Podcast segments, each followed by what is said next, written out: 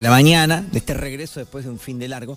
Y por supuesto que es un tema siempre, siempre importante. Importante por lo que significa la educación, importante por lo que significan las clases, importante por lo que significa el trabajo docente y también, por supuesto, por una estructura familiar y organizativa que, tienen miles de pampeanos. Está Rosana Gugliar, el gremio Utelpa, y la última noticia que se conoció, que es a nivel nacional, que la CETERA advirtió que en este contexto es imposible arrancar las clases. Queremos saber con Rosana eh, ¿Qué pasa aquí en La Pampa? Buen día, Rosana. ¿Cómo te va? Seba te saluda.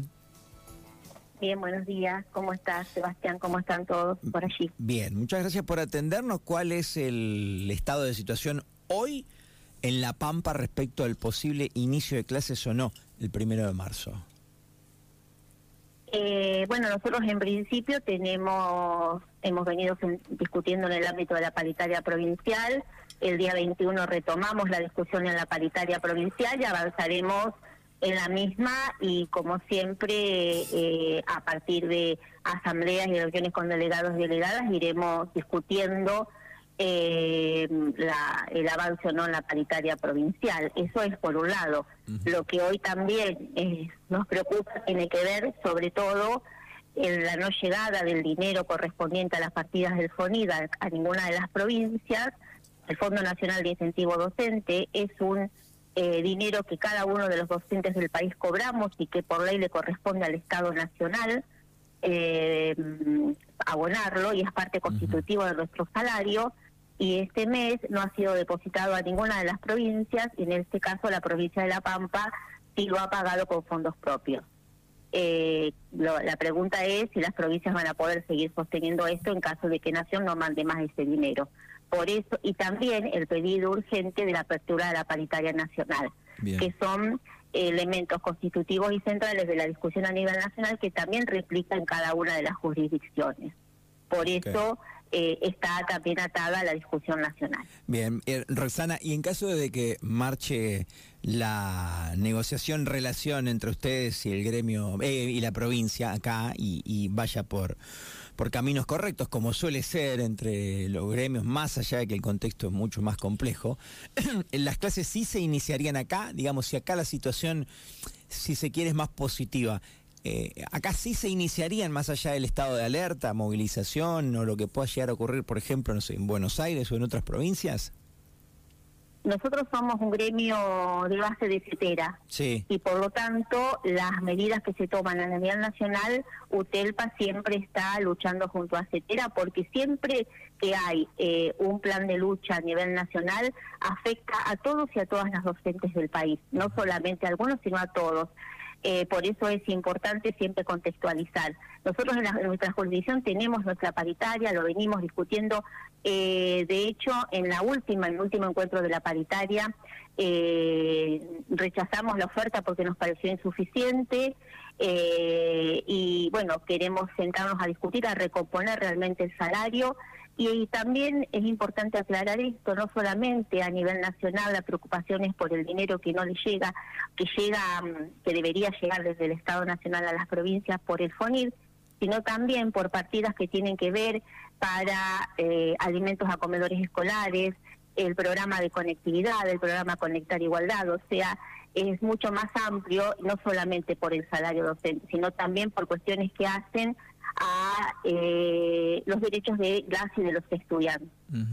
Bien. Eh, Rosana, entiendo entonces que eh, por más que aquí las cosas se encaminen, si CETERA a nivel nacional convoca un paro, acá ustedes harían paro y no arrancarían las clases. En realidad, eh, lo que CETERA está diciendo es que estamos pidiendo la apertura de la paritaria nacional, que estamos diciéndole al gobierno que tiene que mandar el dinero que le corresponde a las provincias, y siempre es muy importante el inicio del ciclo lectivo y es muy importante eh, comenzar en las escuelas con las los estudiantes y las y los docentes con las mejores condiciones para enseñar y para aprender. Por eso este planteo muy fuerte de la CETERA y como gremio de base de la CETERA nosotros estamos en la misma lucha y también en nuestra paritaria nacional. Bien, no importa eh, entonces si acá, digamos, no, no habría premio entre comillas para la provincia si las cosas se hacen bien. Pasaría lo que diga el, contexto nacional. O sea, eh, si acá está todo bien en ese sentido, tampoco habría clases. Te consulto eh, al respecto. ¿Vos sos pesimista de, de, cara al primero de marzo por todo lo que se ve a nivel nacional y la muy mala relación, digamos, este ajuste a las provincias y todo lo que está sucediendo, la falta de un interlocutor por, por temáticas, eh, por ministerio? ¿Sos pesimista? Eh, hay una gran preocupación eh, respecto de, eh, vos usaste la palabra ajuste, y eso es lo que está ocurriendo, un brutal ajuste a eh, trabajadoras y trabajadores respecto de una, y no solamente el sector educativo, sino todos los sectores de la comunidad, una tremenda devaluación, una inflación que es muy alta y salarios que han quedado muy rezagados y licuados prácticamente en cuanto al poder adquisitivo. Entonces, eso es lo preocupante y eso es lo que este, se está planteando tanto a nivel nacional como también a nivel provincial. Entonces, eh, por eso hay eh, una enorme preocupación y una necesidad urgente del diálogo a nivel nacional en la paritaria nacional y que eh, el gobierno nacional envíe las partidas que por ley le corresponden a cada una de las provincias.